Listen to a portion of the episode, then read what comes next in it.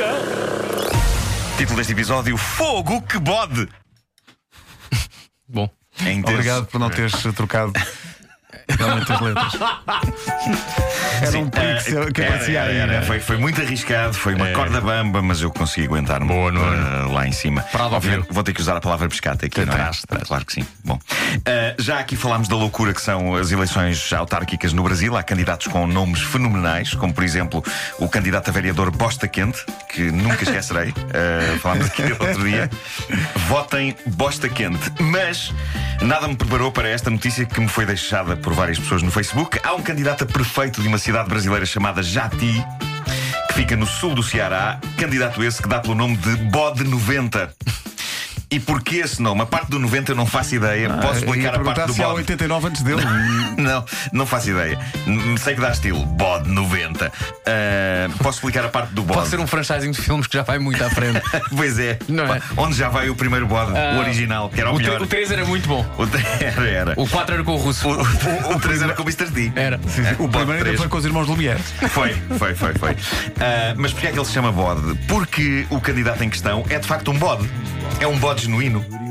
Há um bode a concorrer ao cargo de Presidente da Câmara de um sítio chamado Jati.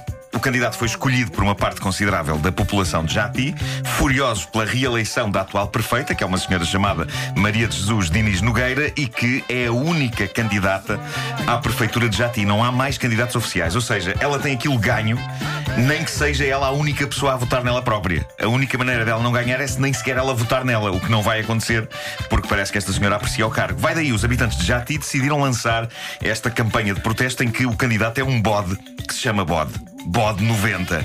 É um bode lindo, é um bode carismático, tenho de dizer. Eu votava neste bode. Votavas neste bode? Votava neste bode. Não é um candidato oficial, mas muita gente de Jati está decidida a escrever o nome do bode no boletim de voto e um quadrado com uma cruz. Isto, obviamente, que vai anular o voto, mas seja como for, fica expressa a ideia super agradável para a candidata oficial de que as pessoas a pref- a preferem um bode à atual perfeita. Slogans da campanha são autênticos, estes slogans. Quem vota em mim não come capim Excelente. e, à falta de opção, bode é a solução. Muito Eu adoro, bem, muito adoro isto. O hino da campanha deste bicho. Penso que devia ser uma versão do clássico dos Imagination. Bode talk. Bode talk. Bom, ahm, agora vamos ter um momento de cultura porque vou citar Shakespeare. Ah, bom. Opa, espera aí. Já faltava. Ah, já dizia Cultura neste Shakespeare. programa. Isso é. Já dizia Shakespeare: Hell hath no fury like a woman scorned. Péssimo som para pôr a seguir uma Shakespeare, mas pronto, ok, é o que eu mereço. Ah, isto significa mais ou menos não há fúria mais infernal do que a de uma mulher rejeitada. E esta notícia que aqui tenho prova-o de forma espetacular. Uma jovem americana do estado da Flórida, estado riquíssimo em chalupas, há que dizer. Esta jovem chamada Carmen Chambly queria vingar-se do ex-namorado. Qual a ideia dela? Incendiar o carro do ex. E se bem o pensou, melhor o fez. Diz a notícia que ela terá colocado um pano no tanque de combustível da viatura, deitou-lhe fogo e aquilo foi épico. O carro ardeu com tremendo fulgor. E a dada altura apareceu o dono do carro, que ficou em choque.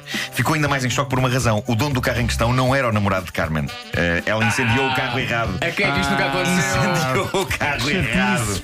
O carro era só parecido com o do namorado, mas não era o do namorado. um anúncio assim, não é? Ah, um anúncio assim. era o de um senhor que não tinha nada a ver com a história e que ficou com o carro completamente destruído. Ou Gosto, seja, gosto de pensar que a senhora disse: Epá, desculpa, enganei. Desculpa, Desculpa lá, é, não faz pá, mal." engano. Desculpa Pá, lá, acontece, acontece. São coisas que Acontece. acontecem. E a mulher do homem a, a que viu o carro por engano incendiado disse: Pois não fizeste nada, não. Exato, uma reação em cadeia de fezes. Bom, ah, esta rapariga padece de um mal de que eu padecia há uns anos, agora com a idade acho que estou melhor e estou mais atento, mas eu tinha uma tremenda dificuldade em distinguir carros uns dos outros, a não ser pela cor e tamanho. O que levou a esse acontecimento mítico, já contei, mas não quero mais relembrar que eh, foi o seguinte: uma vez Pedro Ribeiro foi-me buscar à minha velha casa de Benfica. Sim. E eu desci e de facto entrei. Tu tinhas um carro cinzento e, e grande, e eu entrei no primeiro carro cinzento e grande que vi.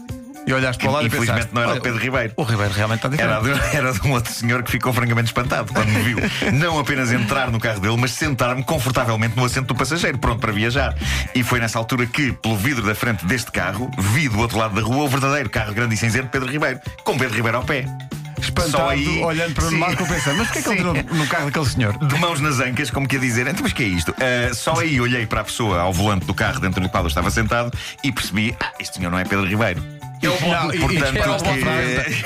Era o bode 90. E Era. disparaste a frase, o futebol já foi mais técnico. Então adeus, vou andando. Não, o que eu fiz epá, foi sorrir para o dono dentro de cujo carro eu estava e exclamei. Foi como saiu na altura: carro errado!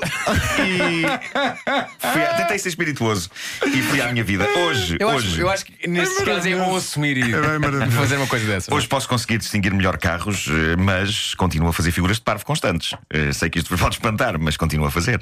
Sim, nós sabemos. Nós sabemos. Sendo uma das mais recentes a seguinte: eh, vem uma família sorridente ter comigo e diz: eh, Boa tarde, desculpe incomodar. E eu respondo: Não incomoda nada, vamos lá tirar uma selfie. Ao que eles me dizem: Não queríamos saber onde é a igreja da parede. As pessoas nem sabiam, nem sabiam quem eu era.